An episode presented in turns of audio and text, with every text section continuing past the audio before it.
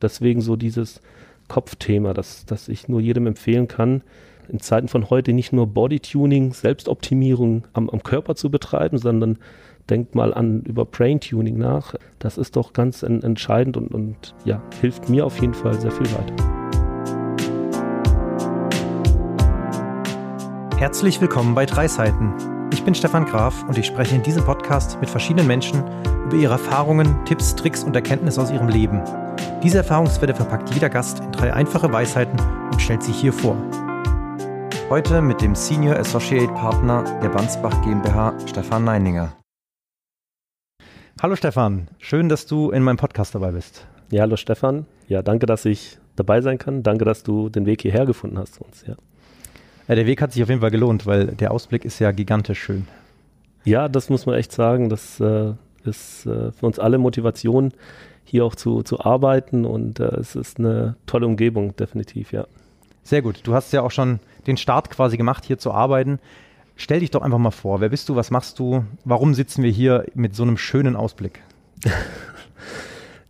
Warum wir hier sitzen, das äh, liegt äh, viel an dir, äh, dass du mich eingeladen hast. Das freut mich sehr. Es ist, äh, finde ich, ganz toll, auch was du machst. Ja, dann komme ich äh, tatsächlich zur Vorstellung. Mein Name ist Stefan Neininger. Ich bin 41 Jahre alt. Ich bin verheiratet, habe äh, zwei wunderbare Kinder im Alter von vier und sechs Jahren. Ich bin jetzt seit 2014 mittlerweile bei der Bahnsbach GmbH, auch durchweg hier am Standort in Freiburg tätig. Ich bin ähm, Senior Associate Partner. Ja, meine Berufstitel Wirtschaftsprüfer und Certified Valuation Analyst äh, verraten vielleicht auch schon so ein bisschen mein, mein Tätigkeitsfeld. Als äh, Wirtschaftsprüfer ähm, prüfen wir oder prüfe ich äh, mit, mit einem Team Jahresabschlüsse von Unternehmen äh, und wir erbringen aber natürlich auch ähm, prüfungsnahe Beratungsdienstleistungen. Und als CVA sind wir tätig im Bereich Corporate Finance. Dort ist ein Schwerpunkt Unternehmensbewertung, die wir hier am, am Standort auch machen. Und äh, insbesondere auch das Transaktionsgeschäft, sprich Kauf und Verkauf von Unternehmen, die Begleitung, Due Diligence, ähm, bis hin nachher, dass der Verkauf in trockenen Tüchern ist und manchmal auch drüber hinaus, wenn dann der Verkauf abgeschlossen ist, äh, dass wir eben schauen, dass die sogenannte Post-Merger-Integration dann auch, auch gut und erfolgreich abläuft. Ja, dazu habe ich 2015 den Bansbach Startup Desk gegründet. Da haben wir uns auch dann relativ schnell das erste Mal gesehen oder kennengelernt. Ich weiß nicht, kannst du dich noch erinnern, wo wir uns das erste Mal begegnet sind? Das war bestimmt auf so einem Startup-Event, also definitiv. Richtig, genau. Es gibt einen großen Verlag hier in, in Freiburg. Da habt ihr gepitcht ähm, tatsächlich und ähm, ja, ich glaube, ihr seid sogar Zweiter geworden. Und da habe ich äh, euch die, die, die Yiki-Sprachduschen ähm, kennenlernen dürfen und äh, da haben wir so das erste Mal miteinander gesprochen und danach dann immer wieder, genau. Also bei dem Bahnsbach Startup Desk äh, tatsächlich begleiten wir Startups, Existenzgründer, das äh, regionale Netzwerk, sage ich jetzt mal, hier in dem, in dem äh, Gründerökosystem und mittlerweile eben auch ganz ähm, speziell mit Dienstleistungen für Investoren und ja, wollen da so ein bisschen einen Beitrag dazu leisten und sehen auch, dass das jetzt schon ganz gut gefruchtet hat, weil die Startups von heute, wenn die Support bekommen, sind die Mittelständler von morgen und Bahnsbach ähm, berät insbesondere und begleitet den, den Mittelstand, ähm, das jetzt seit fast 100 Jahren. Die Bahnsbach GmbH ähm, hat durchweg ihren Sitz in Stuttgart, ist eine Steuerberatungs- und Wirtschaftsprüfungsgesellschaft. Darüber hinaus erbringen wir eben äh, Beratungsdienstleistungen, ähm, äh, Rechtsberatungsdienstleistungen und ähm, eben auch Unternehmensberatungsdienstleistungen. Ja, wir haben äh, annähernd 450 Mitarbeitende an jetzt auch schon zehn Standorten und ähm, ja, sehr abwechslungsreich, macht Spaß. Und wenn dann mal so ein Arbeitstag zu Ende ist, dann ja in der Freizeit äh, mache ich gerne Sport. Seit jeher, schon seit äh, Kindesbein an, äh, immer am Sport interessiert gewesen und ist für mich auch so ein bisschen Stress Release. Und wie kamst du zu Bansbach? Also was ist so die Geschichte davor? Die Geschichte davor ist sicherlich sehr interessant. Ja, weil äh, tatsächlich habe ich jetzt, glaube ich, man kann sagen, vielleicht nicht die, genau den geraden Weg dahin. Ähm, ich bin wenn man es jetzt vergleicht vielleicht mit äh, vielen anderen in dem Beruf, ähm, eher Quereinsteiger. Man könnte es auch anders formulieren und sagen, der Beruf ja, hat mich gefunden, nicht ich den, den Beruf. Ähm, weil es war tatsächlich so, dass ich äh, schon mit, ja, mit 16 Jahren bin ich eigentlich schon in eine Unternehmer, äh, Unternehmenslehre gegangen. habe mich auch früh fürs Unternehmertum tatsächlich interessiert. Und ähm, so Rechnungswesen, Accounting, Bilanzen, das hat mich immer nicht so getriggert. Ähm, auch mein, mein Vater interessanterweise war Leiter von der Finanzbuchhaltung und äh, das war nicht so, so spannend, wenn er über den Job erzählt hat, aber das Unternehmertum hat mich immer fasziniert. Und äh, dann habe ich äh, später dann in meinen Zwanzigern äh, die Fachhochschulreife einfach äh, nachgeholt, das Fachabitur und habe dann ähm, äh, International Business studiert das heißt also nicht gerade vom Fokus etwas, was wir heute oder was wir heute brauchen. Ja, also war immer schon so mit Entrepreneurship, Strategic Management und das Ziel war eigentlich auch immer seinerzeit, als ich gestudiert habe, Anfang der 2000er, wollten auch alle in die, die Corporate-Welt ähm, und das war auch bei mir so. Und dann war das Studium äh, fertig. Meine, meine ganzen Praktikas hatte ich auch definitiv nicht äh, in, in der Be Beratungsdienstleistung gemacht, sondern klassisch ähm, in, in der Industrie und äh, wollte mich dafür auch bewerben. Und dann kam tatsächlich ja einer der ähm, Big Four Gesellschaften kam damals äh, auf mich zu und hat gesagt, Mensch, mit deinem Profil, interessierst dich für Unternehmertum, komm doch hier rein. Und dann habe ich gesagt, naja, was macht ihr denn genau, ja? Ähm, und dann hatte ich so auch selber gesagt, ich, ich passe doch eigentlich von meiner Ausbildung gar nicht in euer Profil. Und dann haben die gesagt, ja, das Handwerkliche, das kannst du hier bei uns lernen wichtig ist doch für dich, dass du viele Unternehmen jetzt kennenlernst, du kannst Prozesse ähm, kennenlernen, du wirst sehen, dass du schnell bei uns lernst, wie, wie, wie versteht man Prozesse, wie versteht man Unternehmen? Und das wird dir durchaus auch helfen, wenn du später sagst, du willst wieder einen Karrierewechsel vollziehen ähm, und gehst wieder in, ins Unternehmertum oder gehst zumindest ähm, im Anstellungsverhältnis dann vielleicht wieder zu einem Corporate, dann äh, musst du da nicht ganz unten anfangen, sondern dann kannst du uns als Sprungbrett benutzen und das, was du in den Jahren aufsaugst. Das war für mich ein schlüssiges Konzept, ähm, weshalb ich dann tatsächlich auch den Einstieg schon mal in dieser Branche hatte habe dann auch berufsbegleitend noch einen Masterstudiengang gemacht, um so das theoretische Setup dann auch zu bekommen und nachzuholen. Und äh, als ich dann gerade mein Examen, mein Berufsexamen äh, als Wirtschaftsprüfer hinter mir hatte, wo die Kollegen dann alle so richtig durchstarten, habe ich aber wieder die Hand gehoben und habe gesagt, hm, ich ziehe es doch auf die Unternehmerseite. Das hat mich nie losgelassen. Und ich bin tatsächlich dann auch wieder gewechselt, habe den Titel also nie aufgenommen, sondern äh, war dann kaufmännischer Leiter, CFO in einem ja, Handelskonzern mit mehr als 200 Mitarbeitenden und konnte mich da schon unternehmerisch ähm, etwas austoben, um es mal so zu formulieren. Und schließlich dann nach zwei Jahren ähm, hat es aus verschiedenen Gründen halt nicht gepasst und war so die Frage, wie, ne, quo vadis, was machst du jetzt? Jetzt äh, kannst du beide Seiten, bleibst du im Unternehmertum oder gehst du eher wieder auf das Abwechslungsreiche? Und dann war eben die Bahnsbach äh, GmbH, das war ein, einfach ein extrem interessanter Case seinerzeit für mich, weil hier am Standort war man etabliert im Bereich äh, Wirtschaftsprüfung, Steuerberatung, ähm, die Unternehmer von heute fragen aber auch durchaus ähm, so, so klassische CFO-Dienstleistungen nach. Und da war so die Opportunität, die Möglichkeit für mich, äh, das auch ein bisschen zu entwickeln. Und ähm, so sind wir dann hier gestartet mit dem Ziel, dass ich ähm, auch hier äh, wirken darf.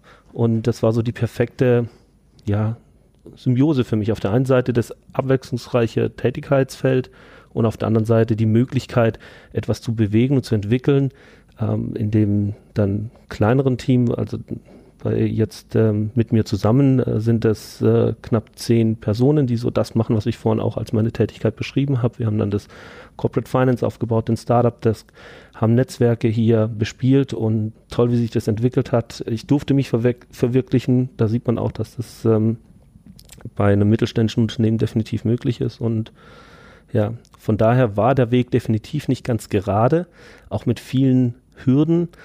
Und auf dem Weg haben sich dann tatsächlich auch so ein bisschen meine, ja, Weisheiten, und die es ja, glaube ich, heute auch noch gehen wird später, einfach entwickelt ähm, und sind letztendlich entstanden und haben mich dann auch ein bisschen geprägt oder prägen mich bis heute. Ja, es geht ja eigentlich hauptsächlich um die Weisheiten. Also die Vorstellung von dir ist ja jetzt so, dass man dich ein bisschen kennenlernt, dass man weiß, wer erzählt denn da über seine Weisheiten. Mhm. Und ähm, ja, dann kommen wir doch direkt zum Thema. Was Gerne. ist denn deine erste Weisheit? Genau, also die erste Weisheit von mir ist einfach eine Aussage, entscheidend ist zwischen den Ohren. So, da muss man, ja, da muss man wahrscheinlich nachdenken, muss das einordnen. Ähm, ja, was hat man zwischen den Ohren? Ähm, richtig ist der Kopf, ne?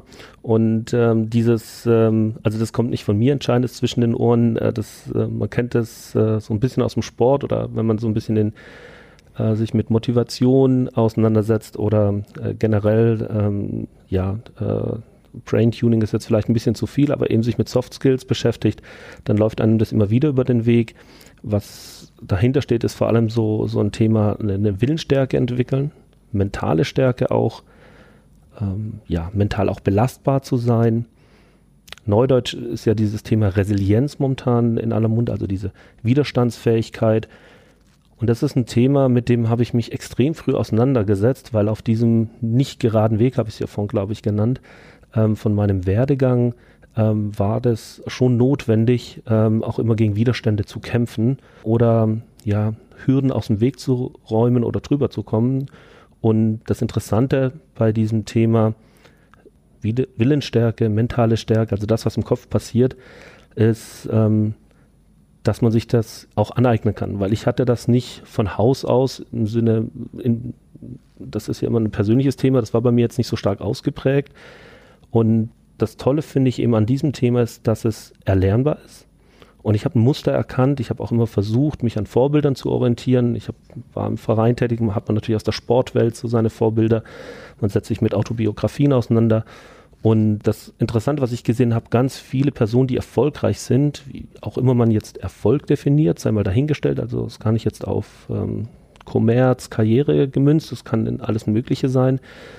Aber alle, die so erfolgreich sind, oder bei vielen ist das ein, wieder ein erkennbares Muster. Die haben eine gewisse Willensstärke, mentale Stärke ähm, und äh, das hilft einem im Privat wie im Berufsleben. Und ähm, genau, wie gesagt, ich habe mich da dann auch schon früh damit auseinandersetzen müssen. Vielleicht da eine kleine Anekdote, ähm, wo, ähm, wo es mir, wo es mich tatsächlich ähm, tief auch getroffen hat, ähm, war, als ich die Entscheidung getroffen habe, nach vier Jahren Arbeit, ich habe ja vorhin gesagt, ich habe mit 16 angefangen ähm, und dann habe ich so mit 20, 21 mich entschieden, ich mache nochmal die Fachhochschulreife und habe gedacht, naja gut, ähm, Realschulzeugnis war nicht so toll, mit Schule wollte ich früher nicht viel am Hut haben, aber Berufsschule war dann schon sehr, sehr gut und ähm, habe auch mit Auszeichnung abgeschlossen, habe gedacht, jetzt kannst du dich bewerben, jetzt gehst du auf den zweiten Bildungsweg. Und dann habe ich im ersten Jahr eine Absage bekommen. Und das konnte ich nicht auf mir sitzen, als ich mir dann zu der Schule habe gesagt, wieso lasst ihr mich jetzt nicht zu zum Fachabitur? Und dann haben die mir echt gesagt damals, ja, also das, was in deinem Realschulzeugnis steht, das ist halt nicht so toll. Wir glauben nicht so wirklich, dass du das schaffst. So, und das ist natürlich ähm, in dem Moment crasht erstmal, du bist Anfang 20, deine Welt zusammen. Ich habe schnell erkannt, in dem Beruf, wo ich gelernt habe, ähm, ist eigentlich keine Perspektive. Eine Familie wirst du damit nie ernähren. Wusste aber, dass das äh, ein, ein Ziel von mir ist in meinem Leben. Und ähm, auf einmal sitzt du da an einem Tisch. Ich habe die dann auch konfrontiert und habe gesagt, ich, ich, ihr seht doch, ne, ich habe diese vier, fünf Jahre, die habe ich vielleicht gebraucht. Ich musste erstmal ins Berufsleben. Und die haben mir gesagt, ähm, sehen sie nicht, ja. Also mir einfach diese Chance nicht gegeben, so einem jungen Menschen. Und das hat mich tief getroffen. Ich musste dann ja auch tatsächlich erstmal ein Jahr weiterarbeiten. Ich habe dann im nächsten Jahr einfach ein paar Bewerbungen mehr geschrieben bei anderen Schulen und eine hat mich dann schließlich auch genommen. Aber während viele, die heute in meinem Beruf äh, tätig sind oder in Führungspositionen, die haben wahrscheinlich ihr Abitur gemacht, haben studiert, wie, wie selbstverständlich. Für mich war das früh im Leben, ging erstmal die Schranke runter und hieß, äh, nee, also in den Club, ne, allein schon Fachabitur, wirst du nie reinkommen. Und ähm, das, das hat mich tief getroffen. Und das ist eben sowas, da habe ich dann auch an, da kannst du dran verzweifeln oder sagen, ist halt so und Welt ist blöd und gemein. Oder du entwickelst eben so etwas wie Willensstärke, und sagen, nee, jetzt erst recht. Und ähm, wie gesagt, das Tolle ist, dass es erlernbar ist. Es, das durfte ich auch erfahren. Man kann sich Strategien zurechtlegen, wenn man sich damit beschäftigt. Und ich muss sagen, es hilft mir im Beruf wie im Privatleben auch bis heute. Täler gehören dazu. Aber ich, ich glaube einfach, wenn Themen auf einen zurollen und man hat sich damit schon mal auseinandergesetzt, dann bist du einfach bereit, kann man auch sagen. Also das Tolle ist, bei Willensstärke ist ja bereit sein, wenn es auf dich zukommt. Dann solltest du eigentlich schon Verhaltensmuster oder Muster haben, wie du dem begegnen kannst. Und deswegen so dieses Kopfthema, das, das ich nur jedem empfehlen kann, in Zeiten von heute nicht nur Bodytuning, Selbstoptimierung am, am Körper zu betreiben, sondern denkt mal an über Brain-Tuning nach. Das ist doch ganz en entscheidend und, und ja, hilft mir auf jeden Fall sehr viel weiter.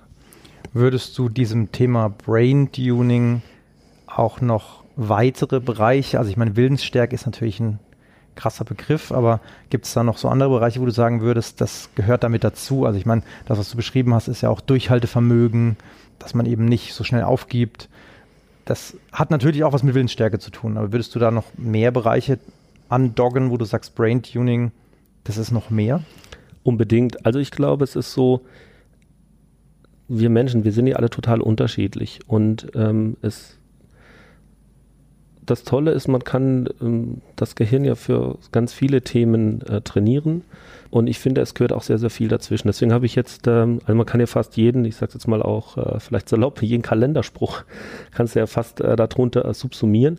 Aber ich habe bewusst den, den Überbegriff gewählt, einfach dieses, ne, entscheidend zwischen den Ohren ist ja generell der Kopf. Das kann sein Willensstärke, es kann auf, auch sein auf der, ja, auf äh, Empathie und wie auch immer. Also ähm, es, es gibt sicherlich ganz, ganz viele Felder. Ähm, es ist sehr individuell. Ne? Jeder hat vielleicht einen Bereich, wo er sagt, ähm, das würde, da fühle ich mich vielleicht auch manchmal unwohl. Und äh, dagegen kann man aber dann was machen. Also da kannst du tatsächlich sehr, sehr viel drunter subsumieren.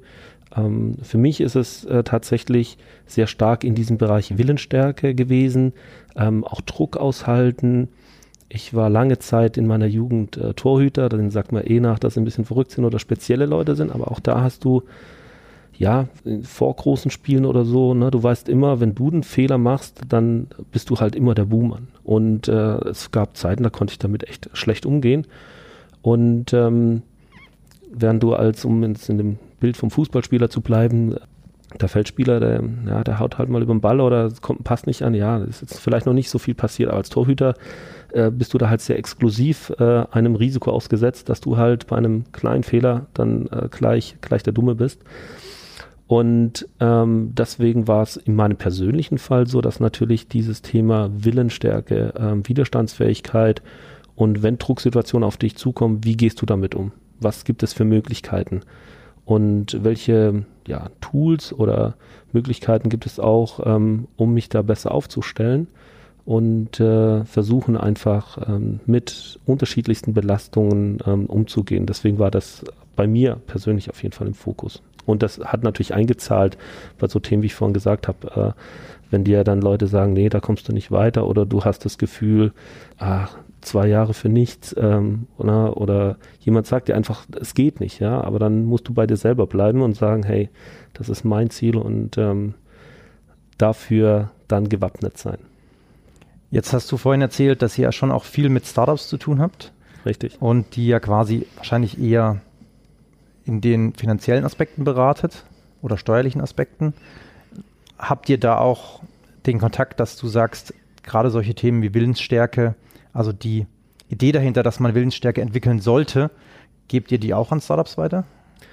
Das kommt im Dialog äh, vor. Also was ich persönlich tatsächlich mache, wo ich ähm, auch wieder angefragt werde, ist tatsächlich so ähm, Mentoring-Programme oder Coaching-Programme, ganz oft mit Acceleratoren oder ähm, eben mit, mit, mit anderen Netzwerkpartnern, äh, wo Startups dann zusammenkommen und dann äh, war zum Beispiel mal ein Format, ich war einen ganzen Nachmittag da und alle 20 Minuten kamen neue Gründer rein, national, international und die haben von irgendwas berichtet, ähm, was sie gerade triggert. Das muss dann nicht unbedingt, also die wissen, da sitzen Wirtschaftsprüfer, aber die Story war, da kommt einer, der war auch selber Unternehmer, der war auf der Unternehmensseite. Ich habe auch selber mal was gegründet. Ähm, also, na, da ist einfach, ähm, der, der kennt auch dieses Geschäft und der ist im Unternehmertum äh, dann auch, hat er seine ersten Schritte gemacht.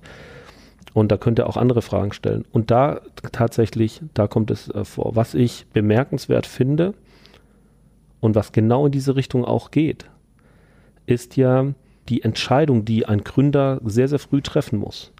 Es gibt viele, die gründen und sagen, ich könnte zu, was weiß ich, zum Daimler, zum Bosch, sonst irgendwo hingehen und, und gleich äh, x Euro verdienen oder habe eine sichere Karriere oder wir begleiten Ausgründungen von, äh, von der, im Bereich Medizin, Medizintechnik. Die haben eigentlich, äh, sind sehr weit gekommen in ihrem Studium, schließen das Medizinstudium wahrscheinlich auch ab und dann sagen die Eltern, ja super, mein Sohn, jetzt wird er Arzt und so weiter. Und dann sagt er auf einmal zu Hause, ähm, nee, ich gehe den Weg nicht, ich setze mich voll ins Risiko aus. Also das ist ja wirklich auch, ähm, da passiert ja was auch im Kopf und da muss man auch stark sein, da muss man diese Widerstandsfähigkeit haben, da muss man diese Willensstärke haben, weil oft ist es dann das engste Umfeld, die, die ist eigentlich gut mit dem meinen, die sagen, jetzt überleg dir, du hast das Staatsexamen, du bist schon so weit, da kannst du da einen sicheren Beruf. Als Papa willst du das ja oder als, als, als Mutter auch, dann, du willst ja immer das Beste für deine Kinder und machst dir immer Sorgen. Und da dann auch zu sagen, nee, aber das ist mein Traum, ich will das machen. Also solche Gespräche sind definitiv schon aufgekommen und dann kommen wir tatsächlich auch so immer wieder so ein bisschen über das reden, ja, dass das passiert im Kopf, du musst vorbereitet sein, du musst dann ganz arg bei dir selber bleiben und dann redet man natürlich auch über solche Geschichten. Oder Drucksituationen, ne? also wir begleiten eben auch vielen Finanzierungsrunden, wenn dann mal wieder ein Cap-Table geändert wird oder neu zusammengesetzt wird. Das sind natürlich Drucksituationen, weil die Gründer wissen, okay, der Cash muss jetzt eigentlich kommen. Und dann hat man, dann merkt man das auch und äh, klar, dann hat man auch immer wieder mal Zeit für Smalltalk, äh, wo man durchaus auch ähm, da sagt, pass auf, hey, wir wissen es von vielen Startups und ähm, ich will nicht sagen, dass man da dann ein Mentor ist, aber man spricht dann auch über solche Dinge. Sehr spannend. Gut, kommen wir zur zweiten Weisheit. Was hast du denn da mitgebracht? Genau. Ähm, die zweite Weisheit, ich habe sie genannt, Failure is an option if, also zu Deutsch, Scheitern ist eine Alternative, wenn. Auch das muss man sicherlich ein bisschen erklären. Ähm, ich habe das bewusst äh, erstmal aus dem Englischen gewählt, weil wenn man sich viel mit Mo Motivation ähm, und so, so ein bisschen auch Brain Tuning auseinandersetzt, ähm, sei es YouTube-Videos ähm, äh, oder auch in Büchern. Äh, ich hatte auch mal so eine CD von einem sogenannten Guru. Ähm, da gibt es ja dann auch immer so diese Aussage, äh, Failure is not an option. Ja, also Scheitern ist keine Alternative. Ja, das so, das musst du dir einreden. Und ähm, ja, jetzt mit etwas mehr Lebenserfahrung und ähm, da ich das ja auch immer für mich ausprobiert habe, finde ich es ein bisschen schade, dass da unausgesprochen bleibt, dass es bei aller Motivation, bei aller Willensstärke muss jedem immer klar sein, dass es auch mal nicht klappen kann. Und diese Färbung möchte ich einfach auch nochmal mit reinbringen. Deswegen habe ich bewusst dieses Statement heute umgebaut und gesagt, ähm, Failure is an option if. Aber das ist if, also dieses wenn, ähm, das definiert jeder für sich und das ist auch ganz wichtig, weil es soll nicht falsch verstanden werden, dass man sich von vornherein so eine Art Versicherung zurechtlegt oder eine Entschuldigung zurechtlegt. Das soll es nicht sein, aber es ist auch wichtig, dass man das äh, in einem gewissen Kontext sieht und dass man sich da nicht zu sehr reinsteigert. Ich mache mal ein Beispiel. Also dieses Failure is not an option, das war lange Zeit auch so ein Mantra von mir, ja, um mich zu pushen. Das war in Hochphasen vor meinem Examen, hatte ich das tatsächlich auch so auf so einem blauen Karton ausgedruckt und an die Tür, und zwar von außen. Äh, also so ein Büro, in dem ich mich dann immer vorbereite oder wo ich immer gelernt habe. Und ähm, wenn ich da dann, das sollte mich dann immer schon so, das sollte mir den Kick geben, wenn ich so in die Tür reingehe und sage, wow, jetzt bin ich wieder genau in dem Bereich, das ist mein Ziel gerade, das verfolge ich und ja, failure is not an option, du rockst das, so ne? Ein bisschen äh, in die Richtung gedacht.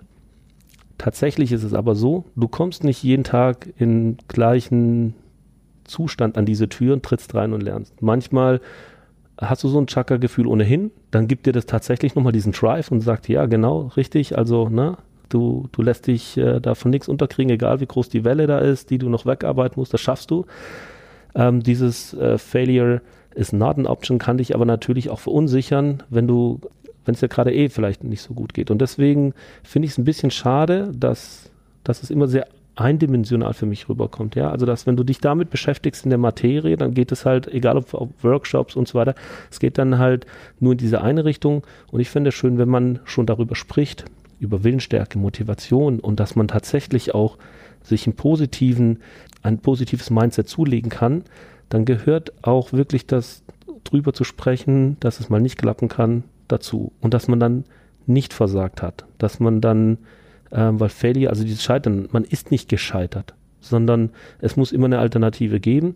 Und ähm, wie gesagt, das da muss man äh, sicherlich auch ein gesundes Maß finden, ähm, wie man damit äh, umgeht. Und deswegen fand ich es heute, das ist so etwas aus meinem eigenen Leben, dass man, dass man das Thema definitiv nicht ähm, übertreiben darf, weil sonst setzt man sich irgendwann auch einfach gewaltig und unnötigerweise unter Druck. Und ähm, wenn wir jetzt schon über diese ja, äh, über diese erste Weisheit gesprochen haben, dass der Kopf so wichtig ist, das gehört eben genau auch dazu, dass man mal nachsichtig mit sich ist und dass, dass, ähm, dass man auch Großes vollbringen kann und leisten kann, auch wenn es mal schief geht. Und sicherlich würde da jetzt wieder als Folgeweisheit oder so drunter kannst du auch wieder vieles subsumieren, ne, diese ganzen Themen, ja, du musst durch ganz viele Täler gehen ähm, und aus den Tälern gewinnst du Kraft. Das ist auch alles richtig, wenn man dann so, so ein bisschen reflektiert nach einigen Jahren. Aber äh, in der Situation weiß man das halt nicht. Und gerade wenn man äh, zu verbissen ist, vielleicht gerade auch in jungen Jahren, muss man vielleicht auch manchmal sagen, ähm, ja, mal auch ein bisschen Abstand gewinnen und sagen, ähm, es geht auch weiter, wenn es nachher trotz allem, was man dafür gemacht hat, nicht geklappt hat.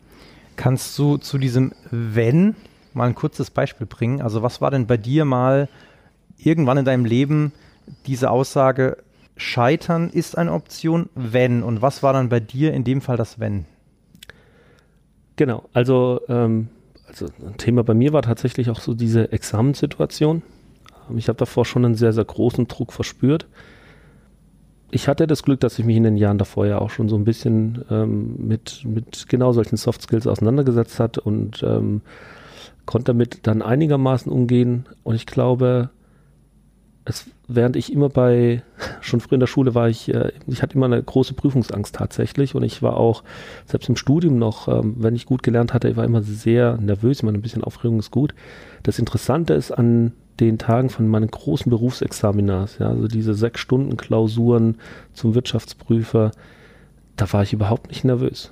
Und da hatte ich mir genau das dann auch nochmal davor bewusst immer wieder mir immer Zeit genommen, um darüber aktiv nachzudenken. Also wo du wirklich dein Handy weg und so weiter. Ne? Also wenn du über solche Dinge nachdenkst oder ähm, habe ich wirklich gesagt, pass auf, da spielen so viele Faktoren eine Rolle. Du hast doch alles gegeben. Und das ist das, ne? Also das If war, ist bei mir, du kannst mit diesem, wenn es nicht klappt, damit leben, weil du alles doch gemacht hast. Und gerade, natürlich, ich bin auch immer sehr selbstkritisch mit mir. Ich finde das auch grundsätzlich eine gute Eigenschaft, aber man muss auch da ein gesundes Maß haben. Und das war in der Examensituation davor, habe ich äh, mich bewusst immer wieder, ähm, habe ich mir auch Zeit genommen, mich so, so ein bisschen ähm, mit Gedanken eben zu beschäftigen, versucht, die in die richtige Richtung zu, zu, zu leiten. Und offensichtlich, also an den Prüfungstagen, das war ich, ähm, saß in einem Zimmer, die Klausuren wurden ausgeteilt und ja, ich hatte mal einen Ruhepuls, glaube ich. Also äh, konnte das dann selber gar nicht so richtig fassen. Und äh, das ist so ein Beispiel. Wenn du alles gemacht hast, dann ist es doch auch okay. Und dann, du kannst nicht immer alle Faktoren bestimmen. Da gehört so viel dazu. Na, ähm, es gibt viele exogene Faktoren äh, bei den unterschiedlichsten Dingen, die du machst. Du kannst nicht alles beherrschen. Aber ich glaube, jeder, der schon mal in einer Examenssituation war, kann nachvollziehen, wie wichtig eigentlich der Kopf ist. Und das meine ich, das kann man ein Stück weit trainieren. Und in meinem Fall ging es dann ja auch gut. Sehr schön, dass Sven erklärt. Gut, kommen wir zur dritten Weisheit. Ja, die dritte ist für mich so, so ein bisschen das jetzt äh, die emotionalste äh, oder spricht die emotionale Ebene an.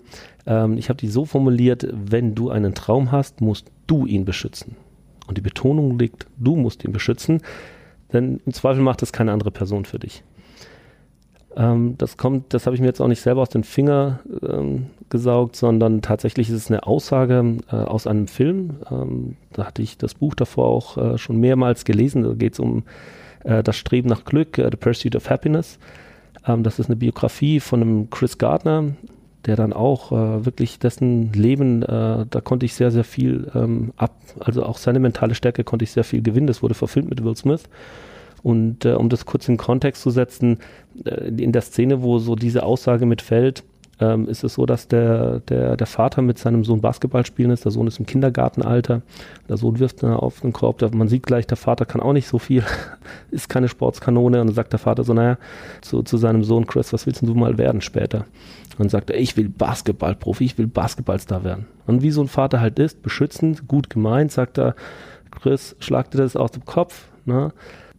Ich war nie ein großer Sportler, dann wirst du sicherlich auch kein großer Sportler. Wir haben keine Sportler bei uns in der Familie. Das bringst du einfach alles nicht mit. Die Gene hast du nicht. Ähm, aber wir waren alle gut in der Schule und ähm, setz dich hin, lernen, dann wirst du auf jeden Fall deinen Weg finden. Der Sohn nimmt den Ball, wirft ihn weg, ist todtraurig. Und da merkt der Vater dann eigentlich, was er angerichtet hat und geht auf ihn zu, packt ihn richtig und sagt, hör mir mal zu, lass dir von niemand einreden, dass du etwas nicht kannst noch nicht mal von, von dem Vater oder von dem engsten Umfeld. Wenn du einen Traum hast, musst du ihn beschützen. Weil, wenn andere was nicht können, dann wollen sie dir immer einreden, dass du es auch nicht kannst. Ja, und das ist genau das. Wenn du was willst, dann mach es. Basta. Und das hat mich total gecatcht. Also diese, diese, diese Aussage, das war dann auch wieder sowas, was ich mir tatsächlich auch aufgeschrieben habe, weil ich gesagt habe, ja, das ist es. Also das ist auch etwas, ich bin jetzt Vater, ähm, wo ich natürlich auch dann mich wieder selber dran messen äh, lassen muss. Aber das, das ist natürlich das. Ich kenne diesen, diesen Zwiespalt, ja, dass man natürlich sagt, für sein Kind will man immer das Beste. Und da zahlt auch das Beispiel wieder drauf ein, was wir vorhin hatten, ne? der, der Gründer. Na, Familie ist glücklich, äh, Sohn, Tochter studiert, ähm, ist vorm Abschluss vom Studium, läuft alles super, ähm, sieht aus als gesichertes Leben, man muss sich keine Sorgen machen, alles richtig gemacht. Und kommen die auf einmal und sagen, ich gründe ein Startup ich pack alles rein, was ich habe, ich setze mich voll diesem Risiko aus. Da, da verzweifelst du erstmal als Vater und sagst, hey, jetzt hast du studiert, jetzt mach doch erstmal, ne, so in die Richtung. Und dann ist es entscheidend, dass die Person dann sagt, es ist mein Traum, ich verstehe, die wollen mir eigentlich was Gutes oder zumindest die wollen mir nichts Schlechtes. Man kann diese Aussage nachvollziehen, aber da bei dir zu sein und deinen Traum zu beschützen, das ist ganz, ganz wichtig. Und das kann niemand anders für dich machen. Ähm, das kann kein Partner, keine Partnerin, das, das können Kinder nicht ersetzen, das musst du in dir tragen. Und ähm, das fand ich damals schon extrem inspirierend und finde es auch heute noch. Und ja, äh, ein, ein, Beispiel, das mir zum Beispiel dazu zu, äh, auch noch einfällt, äh, weil das mal ein, ein Role Model von mir früher war, so ne, kennt vielleicht jeder Michael Jordan. Ähm, das ist so meine Generation, der, der war so der Übermensch äh, in, der, in den 90ern. Ähm, bei dem war das tatsächlich auch so, ähm, dass das nicht God-given war. Das, ne, diese Voraussetzung hat er denn nicht. Als der sich beworben hat oder dann in der Schule war und in das High-School-Basketballteam ähm, wollte, wurde er abgelehnt. So, da hieß es, du bist zu, zu klein, du bist zu schmächtig und du kompensierst es auch nicht durch deine sonstigen Fähigkeiten. Also musste er, obwohl er eigentlich die, die das Alter schon hatte, äh, musste er wieder im, im Junior High School Team spielen. Und jetzt gibt es zwei Möglichkeiten, wie du damit umgehst. Entweder du sagst, okay, das sind die erfahrene Coaches, die sagen mir, mein Traum funktioniert nicht. Okay, dann suche ich mir halt was anderes, dann war es das. Oder du sagst, es ist mein Traum. Ich gebe nicht auf. Das ist eine persönliche Entscheidung und so war es dann auch. In der, in der folgenden Saison hat er alle Rekorde gebrochen in der Junior High School ähm, und hat ähm, das alles in Motivation gewandelt. Ja, also hat auch mal drüber gesprochen, dass er alles, was schwierig war. Da kamen noch andere Dinge bei ihm sicherlich mit, mit dazu, aber er hat das immer in, in Motivation umgewandelt. Ne? Und das ist eine schöne Verbindung dann auch wieder zu dieser ersten Weisheit. Es ist halt bei ihm dann äh, schon in jungen Jahren so gewesen, es entscheidend ist zwischen dem Kopf, also zwischen den Ohren, der Kopf. Und ähm, ja, das ist für mich, sowas ist für mich faszinierend. Also an sowas, sowas kann ich für mich dann auch äh, ummünzen und äh, sowohl im Privatleben als auch im hier im Berufsleben. Du musst deinen Traum beschützen. Das wären eigentlich schöne, schöne Endworte für so einen Podcast. Aber ich habe ja, wenn du dir die Folge mal angehört hast, hast du vorhin gesagt, dann ja. kennst du ja die Frage, die jetzt kommt. Wenn du in der Zeit zurückreisen könntest zu deinem 13-jährigen Ich, was würdest du dir selbst sagen? Ja, schöne Frage übrigens. Äh, bin ich auch mal sehr gespannt, was die, was die Personen sagen. Bei mir ist es tatsächlich so, ich würde schon auch definitiv mir zurufen, beschütze deinen Traum und glaube immer fest daran, weil das war bei mir nicht verankert. Äh, ich war sehr leicht zu beeinflussen, auch leider im Negativen. Und wenn mir einer gesagt hat, du kannst es nicht, dann habe ich das erstmal so hingenommen. Also das würde ich auf jeden Fall sagen, beschütze deinen Traum, glaube immer fest daran, aber, und das ist jetzt auch ganz wichtig, äh, meinem eigenen 13-jährigen Ich, gehe auch hier und da mit mehr Gelassenheit dran. Na, es, äh, Zeit läuft nicht immer gegen dich. Na, es gibt ja sowas wie Carpe Diem und auch die, man muss Zeit möglichst effizient nutzen, aber es gibt ja auch Beispiele, dass manche Dinge einfach Zeit brauchen zum Reifen. Und ähm, wichtig ist, dass man an seinen Zielen und an seinen Träumen festhält.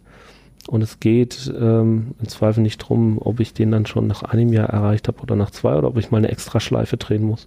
Und ja, hätte ich hätte ich diese Eigenschaften schon gehabt oder hätte mir das einer eingeredet, dann hätte ich mir wahrscheinlich in meinem Leben ein paar weniger Sorgen oder Ängste gemacht. Äh, genau, und von daher, ja, würde ich das gerne, würde ich mir, meinem 13-Jährigen, ich das gerne zurufen. Hast du da ein kurzes Beispiel, wo du sagst, genau an dieser Stelle hättest du gerne mehr deinen Traum verfolgt?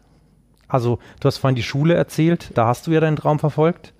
Hast du noch ein anderes Beispiel, wo du es nicht gemacht hast, wo du gedacht hast, hm, jetzt rückblickend hätte ich da mehr Durchhaltevermögen zeigen müssen?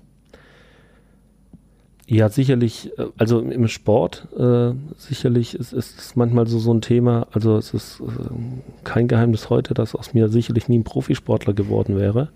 Aber es ist, ich war hier und da auch immer wieder beispielsweise einem sehr starken Konkurrenzkampf ausgesetzt. Äh, nochmal, Torhüter gibt's nur einen ähm, und lange war ich äh, Nummer eins. Dann, wenn man auch mal ein bisschen höherklassig gespielt hat, hat man auf einmal echte, ernsthafte Konkurrenten.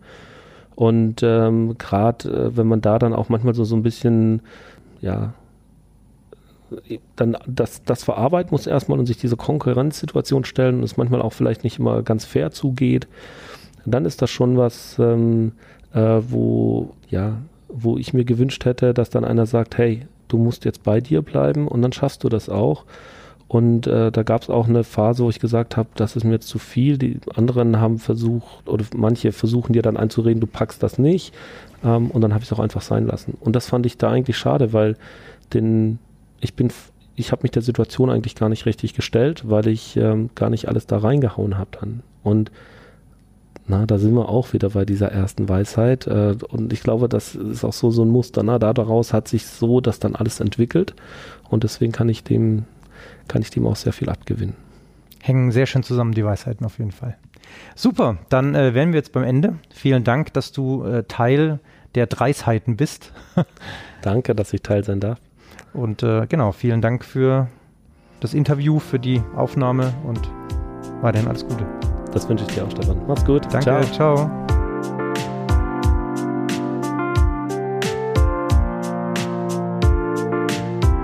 Das waren die drei Seiten. Komprimierte Lebenserfahrung im Interviewformat. Schau gerne mal auf dreiseiten.de oder meinen Social Media Kanälen für mehr Infos vorbei. Und natürlich freue ich mich auch über jede 5-Sterne-Bewertung. Danke fürs Zuhören und bis zum nächsten Mal.